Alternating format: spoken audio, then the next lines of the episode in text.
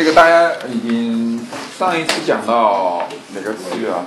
未未未未，未未未知击破沛公军啊！这我刚才讲了，项羽这个时候发布了一个作战命令，是不是？是的。这个作战命令发布的时候，他是以什么为导向的？情绪。把那个圈出来，录录什么？已经讲过了，已经讲。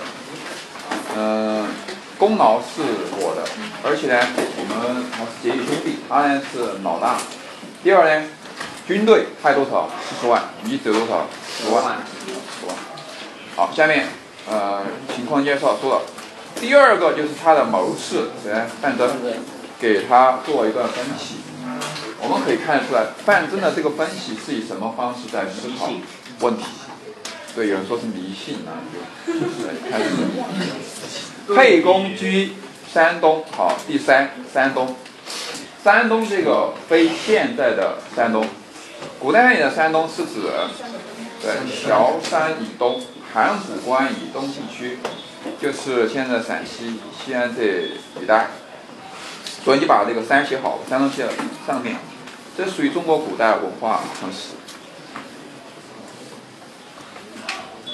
在呃崤山以东时，就是还没有进入函谷关以前，什么状态呢？贪于财货，好美姬。大家一看就知道，第一，呃，那个人人的本性，食色性好色，是不是？好美姬。第二个贪什么？贪财。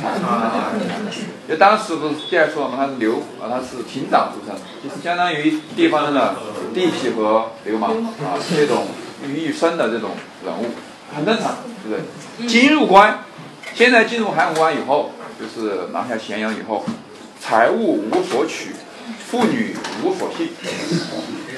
哎，其实。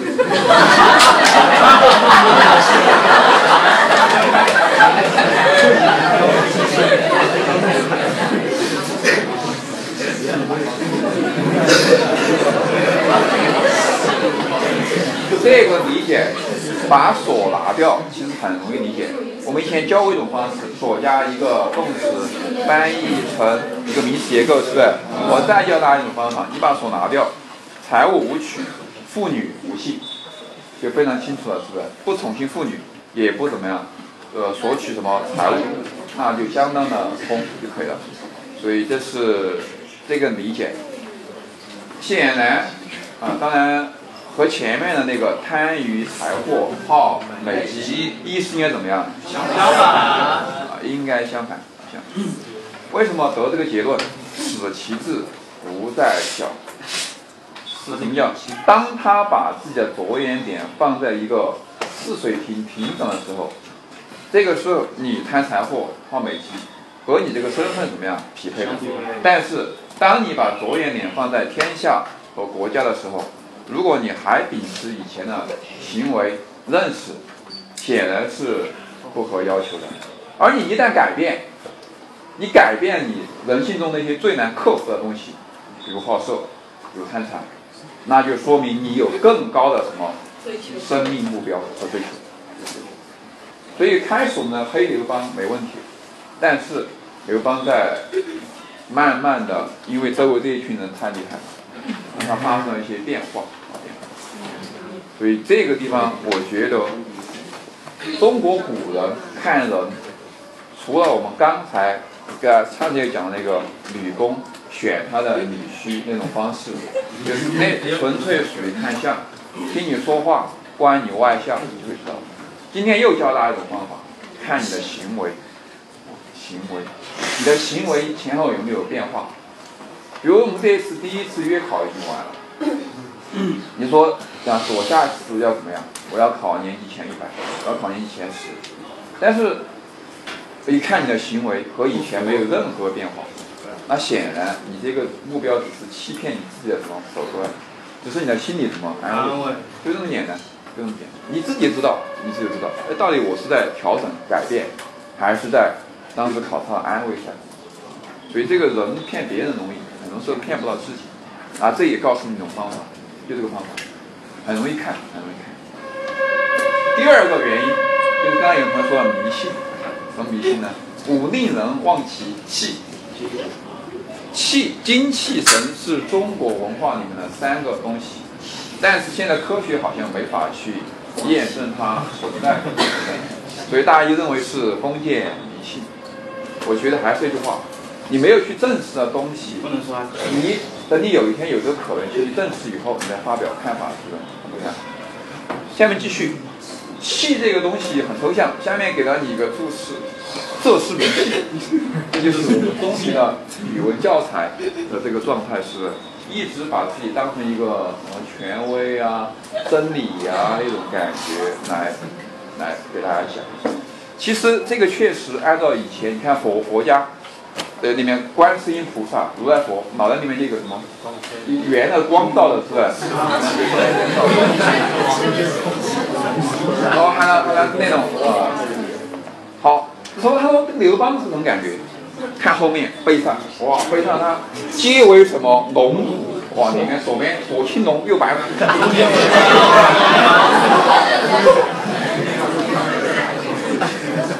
成无产，成无产，使天子气，急急无私。当然，我说刘邦这个太太夸张了吧？但是我们平时其实有个说法，就是你和有些人靠近的时候，你感觉他有一种什么？这个是你没法回避的感觉。对，有的人一见到你见到轻舞一样，你看他眼睛特别恐惧，因为他十二岁可以杀人嘛，那个也叫气场啊，对吧？你觉得有人很亲和，很亲和，就比如像我们罗罗江主任是这个，你就有接近的冲动，是不是？因为有有有些人比较高冷。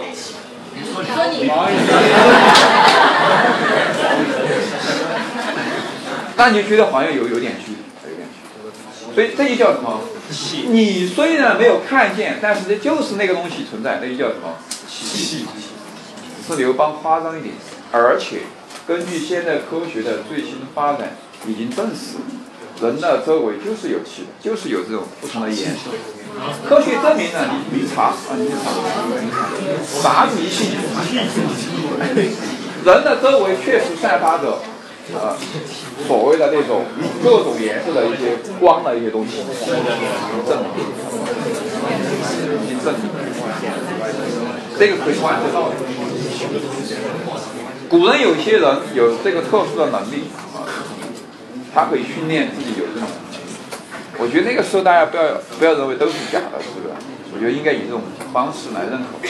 大家现在可以去查一下，这个我专门看这方面的书的，他确实。可以观测到人的特有的这个气势，可以看到。所以下面范增在项羽说了命令以后，又给项羽说了两点理由，要把刘邦怎么样？杀掉。要把刘邦杀掉，以绝后患。我们要讨论问题是，如果说范增的第二个不是迷信的话，那范增的思考应该属于什么思考？理性，范增绝对是理性思考。给他讲了，这个人对于你以后掌握天下、控制全局来讲，绝对是一个什么？绝对是一个障碍。你要趁着他现在力量不足的时候，把他怎么样？拿掉，拿掉。为什么这样？因为他字不小啊，而且旁边有这么多人。项羽他拿掉刘邦的原因是，怒，我怒了我就把你拿掉，因为你惹我生气了。等一下你就看到两种不同的思维方式会导致对局势和认知的不同结果和判断。情绪的东西怎么来得快去得也快。如果理智的话，它就在一个时间保持相对怎么样稳定，只要那个东西没有变，那还是个样子。所以我觉得理智的思考才是认识事物的什么本质，但是我们很多时候常常都呆立在这个情绪里面而无法自拔，人都是这样。好，这是第一段，第二段，第二段呢，啊，进入之前先补充一个人物，这里出现另外一个刘邦的高级谋士。张张良，张良。那边项羽这边有一个范增，他那边就是张良，张良。和陈平是刘邦的主要谋士，张良呢靠内一点，陈平呢靠外一点，因为陈平后来主要是刘邦叫他拿了一大一大堆钱，跑到跑到那个项羽那边去搞离搞离间，就是就是项羽那边将士散钱，散以后到到哪来？到刘邦这边。啊，那这个大部分的策略都是张良啊给刘邦提的。张良这个人是贵族后裔，是韩公子，韩国，韩国灭亡以后流落在外。他曾经当时很血气的，他觉得是秦把他的家族弄成这个样子，他要报仇。他自己报仇呢又不行，他就用钱去买了一个杀手，叫大铁锤。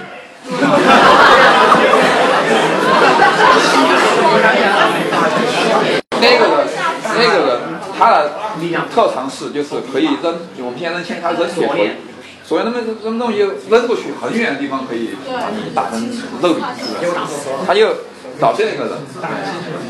然后秦始皇又巡游嘛，在博浪沙这个地方。博浪沙人。他秦始皇他很聪明，出来以后弄很多车都一模一样。也不知道哪个车是他坐的，是？他们俩看就傻了，是因为哪一个看不到人，就觉得有个像，就扔进去，扔去打中了，那就是副车，就是你秦始皇车差一个。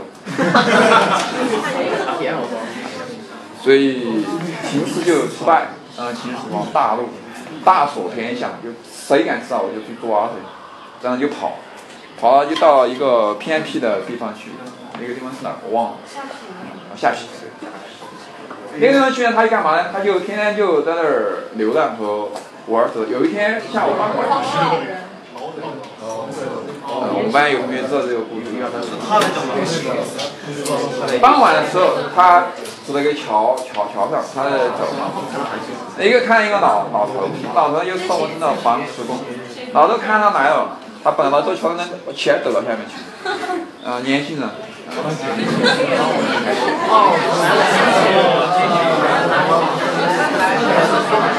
张良，他哪受这个气了？他很怒，他走过去要打一看，啊，老人家，算了，是不是？对方将就捡上来，给，给老人穿，他又动又扔到下面去。这个是张良还是没怒哦，是不是？还是没怒，还是下去要给大家捡上来。哎，要捡啊！大概从第三次的时候是，第第三次的时候，老人就说：“哎，这个人如此可好教也，明天早晨到这个地方等我，我给你拿个好东西。”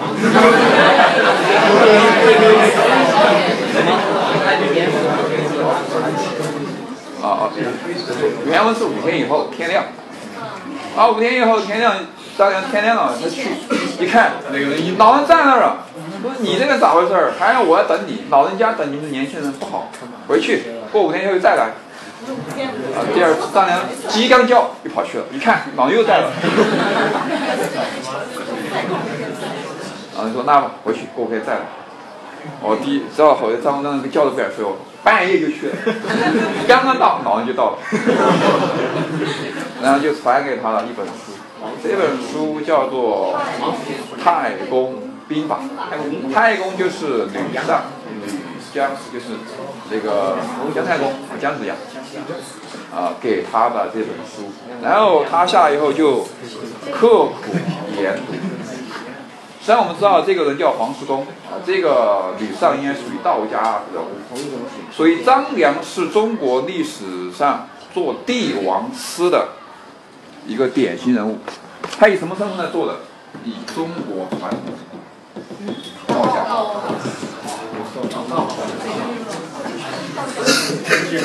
所以道家人物不是说避世，避世那一类道家不是真的道家。道家是该避就避，该出就出，该为天下做事就为天下做事。所以张良就是这样的人，就他以后的这个谋略、思考，都采用了道家的这个方式。最典型的一个表现是，当时刘邦得天下以后，曾经问张良。现在你给我功劳这么大天下这么大你随便要要哪儿我给给哪各位你什么感觉？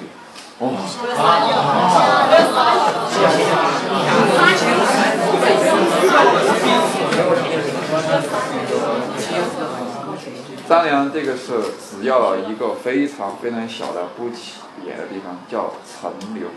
有什么有？有这个注注释啊你看嘛，这个地方，封他为留侯，就是江苏沛县东南一个小小的地方。各位，你想啊，作为他而言，可以要一个大城市啊，为什么他不要？他本来是想退的，功成而身退，为而服服侍这个感觉，但是没办法，退退不了，因为后面吕后有吕后有乱，他还要出来，才出来，所以要了一个小地方。那些药那些，大家知道后来刘邦把那些该杀的基本都杀差不多嘛，包括谁？包括萧何没有，萧何后来醒不过来了，醒不过来，没有没有死掉。道家就是这个感觉，功成做事情的时候做，最后功成了以后退。对，所以这也是我非常佩服的一个人。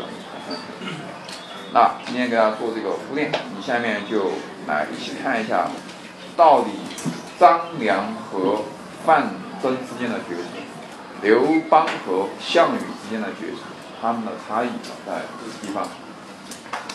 这是另外一个配角出来了，楚左一项伯者，项羽继父。继父看注释，古代汉语伯仲叔季。呃，他是排行，继父就是什么人？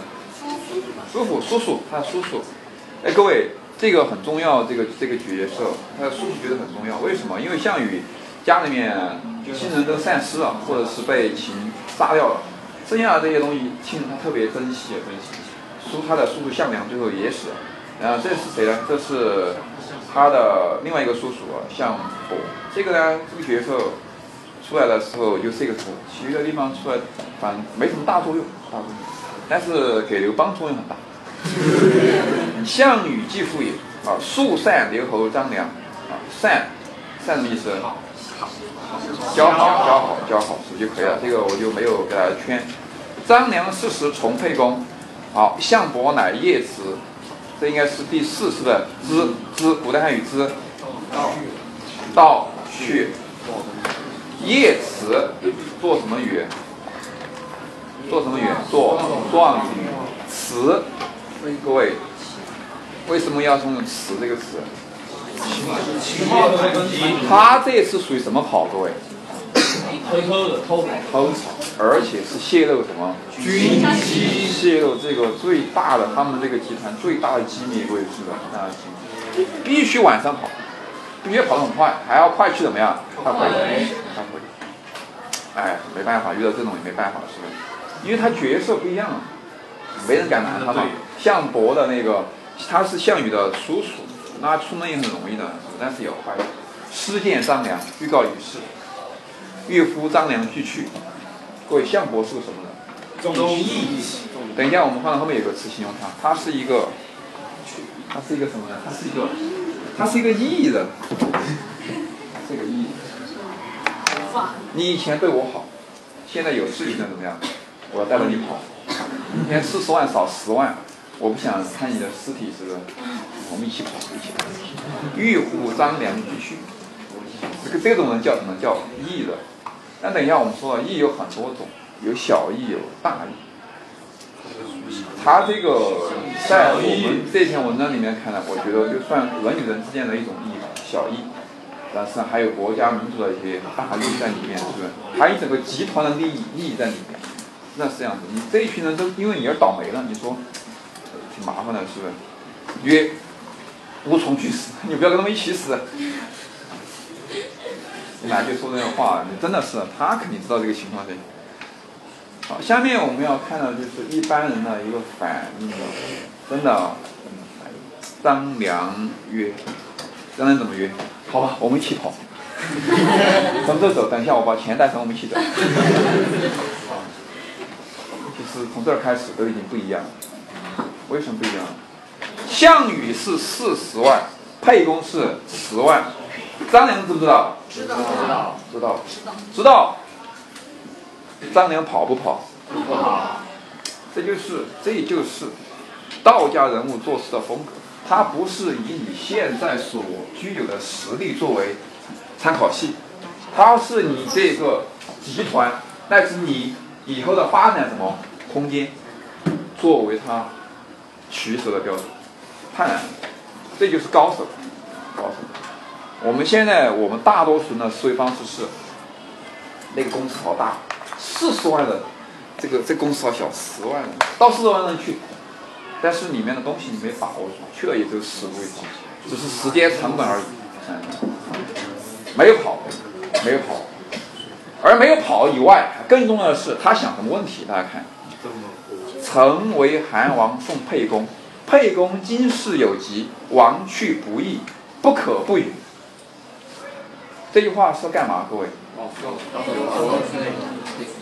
别人是骑马跑过来的，是不是？他知道这个事情马上要处理，但处理的时候要把这个人怎么样？暂时怎么样？暂时留住，对不对？留住以后你要汇报这边沛公以后，你才知道办法怎么弄嘛，是不是？你弄嘛，他留住怎么留？他想一个理由，什么理由？哪个字？哪个字？今世有疾，亡去不什么？他为什么讲义不讲其他的？因为相相伯是个意见什么人说？什么呀？今天相伯这样做，就说明他的行为背后，他的思考方式是义义。你跟他讲话的时候，你等一下，我给你拿三千两银子。等一下，我这还有什么珍宝拿给你？各位有没有用？没用。因为你面对的什么人？艺人。不是色人，也不是财人。所以有人总以为，好像有钱有色就可以搞定一切。不在中国以前的那个社会里面，不是这样子。虽然我认为，我认为他这个是小义，但是也算义。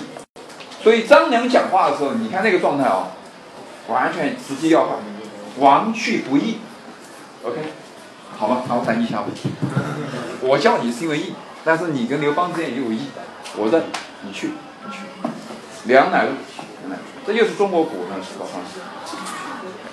去了，具告沛公，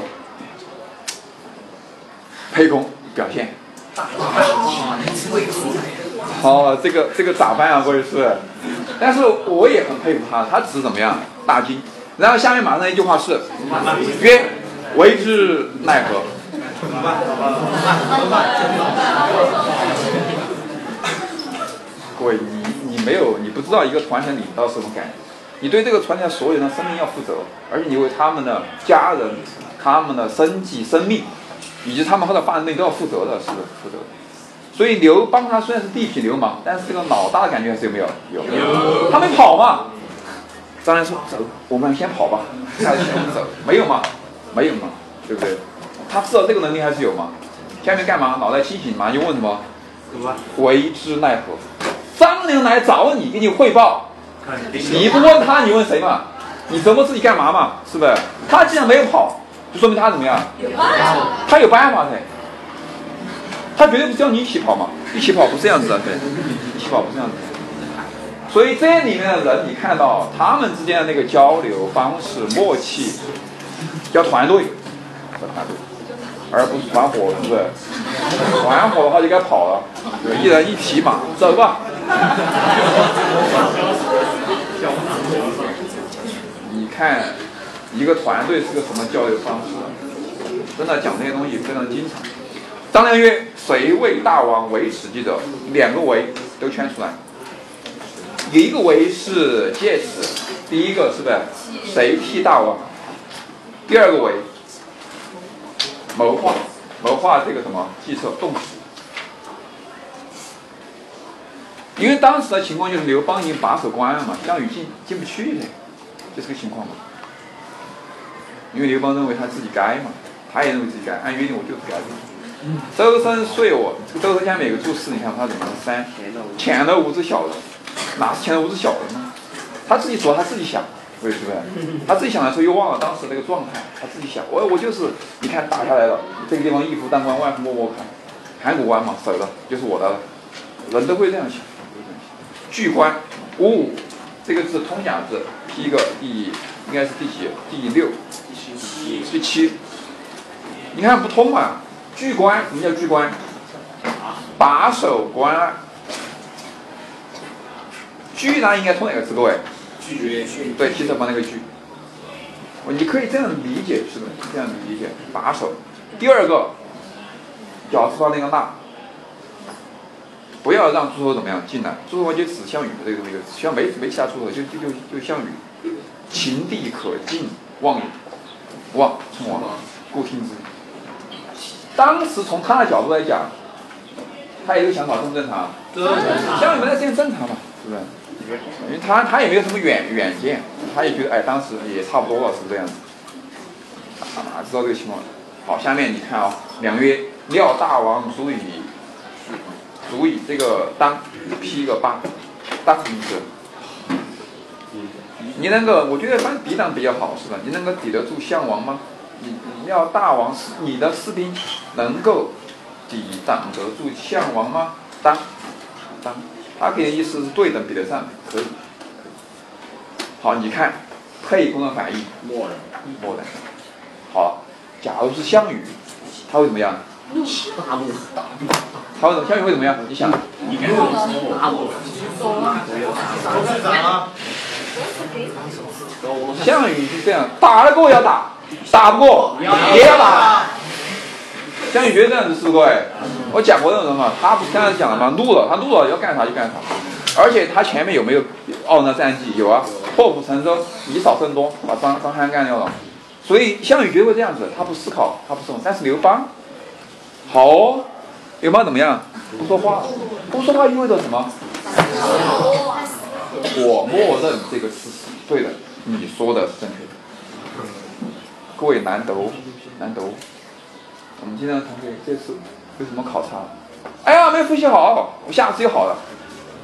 连基本的事实都要否的，都是别人，呃，都都是别人，呃，什么老师有问题，还有什么有问题，都是别人，都是别人，连基本的面对事实态度都没有，这种人真的就挺麻烦了啊。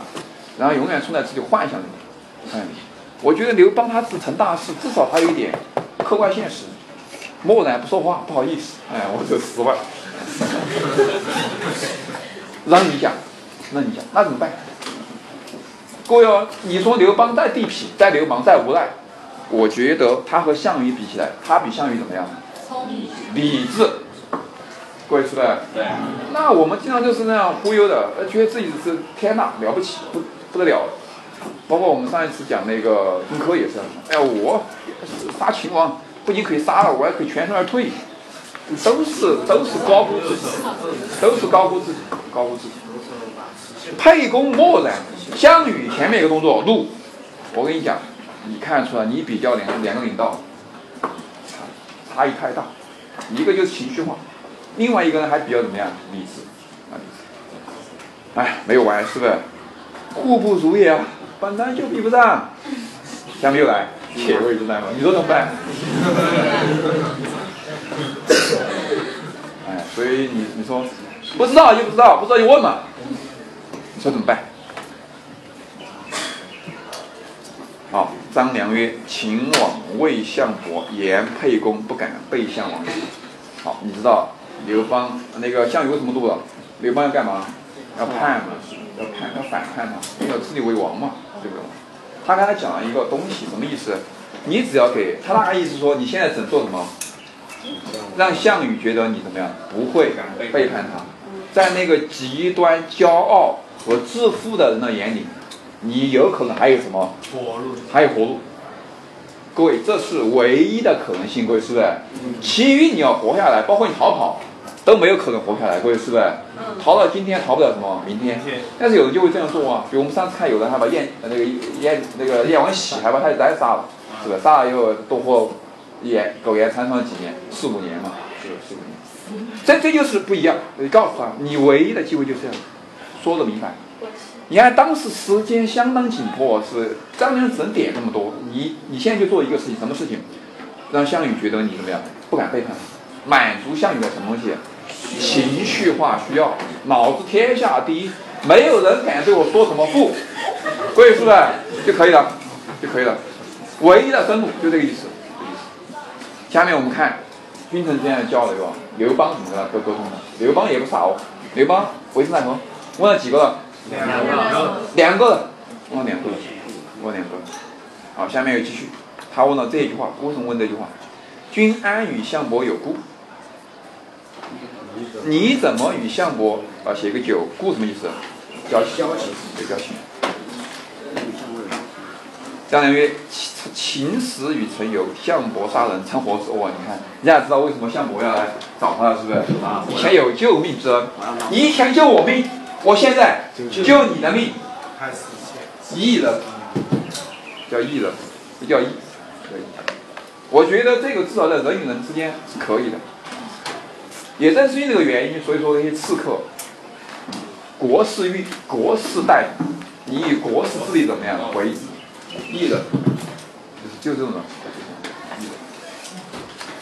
今事有急，故信来告啊，故信来告了啊，有信人来告诉我。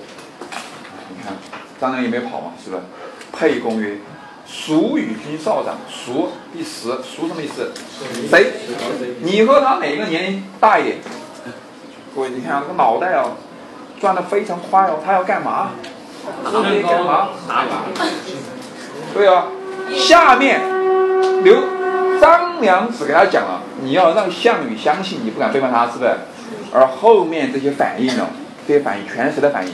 全是刘邦在当时危机条件下的快速反应。当然没有讲哦，没没讲的是他哦，他问哦，问这个的目的是要看你们什么关系，对不对？我来干嘛？我来强化我与谁的关系？我与项伯的关系。通过项伯去干嘛？给项羽讲。项伯给项羽讲有没有效果？各位，有莫大的效果。为什么？这是亲戚嘛，他叔叔噻。叔叔给你讲，你要听嘛？至少不好反对，反应很快哦，反应很快。长于臣，沛公曰：“君为我夫辱，我得兄视之。”在旁边，兄。十一什么用法？临时做状语，我要像兄长那样来怎么样侍奉他？我我要像兄长侍奉兄长那样侍奉他，把他当哥哥。你看刘邦这个时候，我就就是。我就是跟你讲啊，人从弱小长到强大的时候，那个人屈人伸的感觉太难得了。因为你以前在那个环境里面打磨过，所以你可以委屈自己，可以委屈自己。刘邦就是这样的，关键人必须委屈自己啊。他那个时候没见项伯之前啊，我你回来，我让他，我把他当兄长来对待，啊，他这样讲的。好，张良出邀项伯，那个通假字是不是十二？说十二邀邀请项伯进来。项伯即入见沛公，沛公奉雉酒为寿。十三，奉雉酒为寿，不是说端酒给他祝寿，因为他并不是说天八十大寿了，哪有那么巧的事情嘛，各位是不是？这个为寿啥意思？祝你长寿。一见面祝你长寿，他成老是不是？祝寿是什么意思？各位就是一般的什么？各位，一般的敬酒是不是？奉上一杯酒敬你，祝你身体健康嘛，万事如意是不是？这个意思。沛公奉雉酒为寿，约为什么婚姻？哇塞，你看厉不厉害？厉害啊，厉不厉害？给张良讲的是什么？讲的是你你把他叫进来，我凶凶四肢，对不对？但是一见面，酒一喝，干嘛？约为婚姻？什么叫约为约为婚姻？哎，不不是把我嫁给你。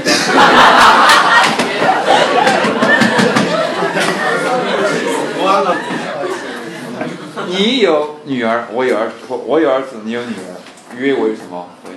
我儿女情长，儿女情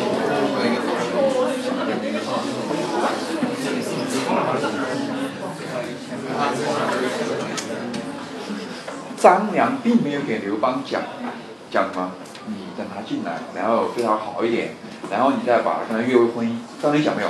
没有。所以刘邦，刘邦傻不傻？不傻。刘邦绝对不傻。如果如果刘邦是我刚刚说那种人，哎，他进来我该怎么办？对，这就是傻子。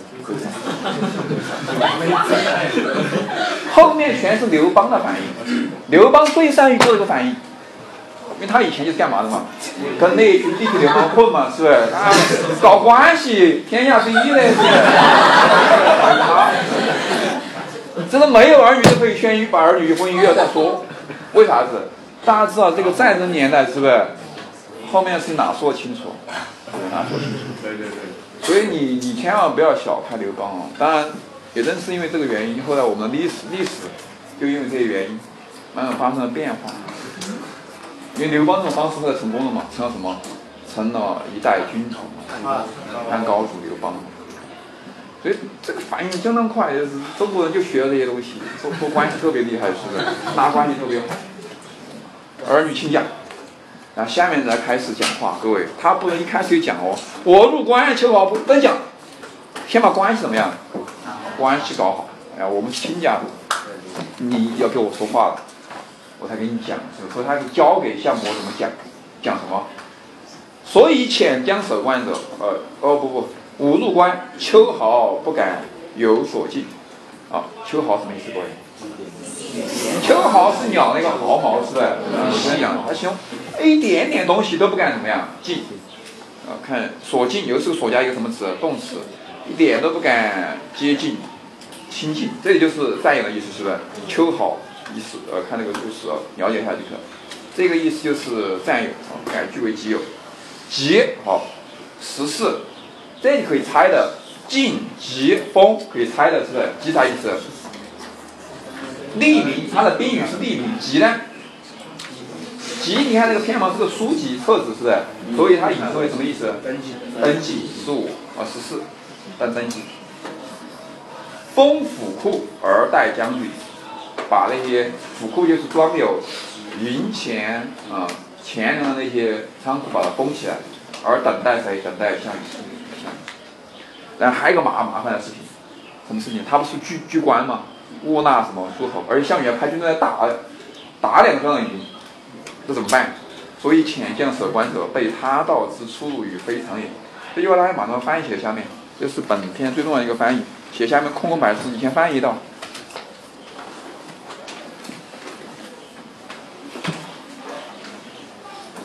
点特别多，翻译的，就写下面空白地方。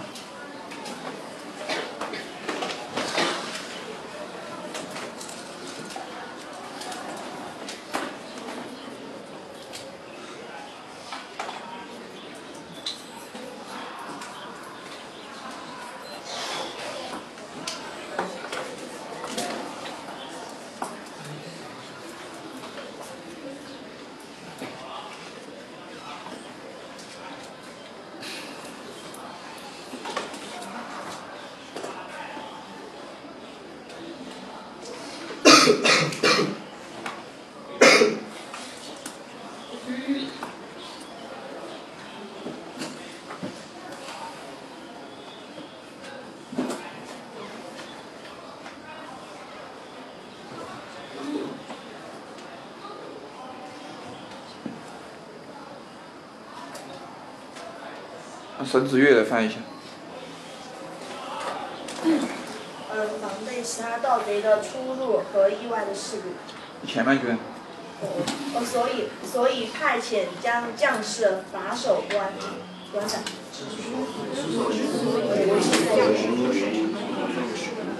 哦，这里掉了很多内容啊。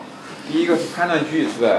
判断句标志词则也，所以两个分句之间要加一个是。第二个点是所以，翻译成什么什么的原因。派遣将领把守关隘的原因是防备盗贼，其他的盗贼，他盗就是盗贼，不用把他可以翻译出来。盗贼出入，知识主谓之间取消句子的什么独立性？防备盗贼。出吗还是入？入。偏义副词偏哪个字上面？入。入。这是以前讲过的知识啊。防备盗贼进入和非常，非常就是什么？非常，非常下面有注释，非常就是不一些意外的事故、意外的变故，有的是个非常流畅的句句子啊。意外的变故。防备盗贼进入啊，盗贼进入和意外什么事故？刘邦给自己今天派兵守关找一个什么理由？不是防项羽，是防其他盗贼，还是防其他意外变故？对不对？这样讲。这句话就是他需这两个内容也说的非常简洁，是不是？日夜往将军是岂敢缓，岂敢反复？哇！我这天盼来，不敢反。好，愿博具言，臣之不敢背德也。啊，背德，背德，下面写了一个背恩。其实项羽救过刘邦，因为刘邦当时受到秦军的围困，项羽派兵来支援他救他，所以他有这个恩不敢背德，就是这个意思。具言的具，各位，本篇出现的具都可以翻译成详细或者怎么样，全部，两个意思，有时候两个都有，有时候偏重一个。这个应该是希望你，我觉得他应该说让你全部详细的给项羽讲一下，是我我怎么样，我不敢。项伯怎么样？许攸，项伯都没死的。今天晚上本来是想带张良的，是不是？没想到带带了十万人，是不是？为沛公曰。但是他给沛公讲的，旦日不可不早至，乃谢项王。啊，你说这个话可以啊，但是你要拿什么？拿诚意，拿行动。啊，那个第一个早，大家知道，以前都学过了，应该什么字？荒雅。字，不知道要批一下啊，这个字是小学都学过这个字，应该是不是？没有啊。哎，鲁迅的《百草园与三味书》没有。啊，你就写一个番号吧。飘早的早通，早晨的早，十，这又加一个番号吧，十四，十五加个番号，因为我觉得大家学过，我们当年就学过。你看是不是谐音通假？是，谐音通假。谢，呃，他没有翻译成谢罪，翻译什么意思？道歉。毕竟他没有，这样讲是没有罪的，是不是？你只道个歉就可以了。沛公曰诺。好的，啊，那个时候答诺是不是？你看，于是项伯赴夜去，他也知道自己是怎么样，违反了军规，是半夜跑出来的，是马上跑回去至军中，据与沛公言报项王。你看这里有个非常奇怪的事情，项羽知不知道他跑一趟？知不知道他想跑一趟？肯知道嘛。据沛公言报项王，哎，不知道吧？有可能不知道，也许他把以前的信息告诉他，是不是也行？也行。因言。因什么意思？接着。好，因言接着说，这里圣经可不可以？预言沛公，啊言报项王说完了，然后因言约的阴，讲圣经呢接接着。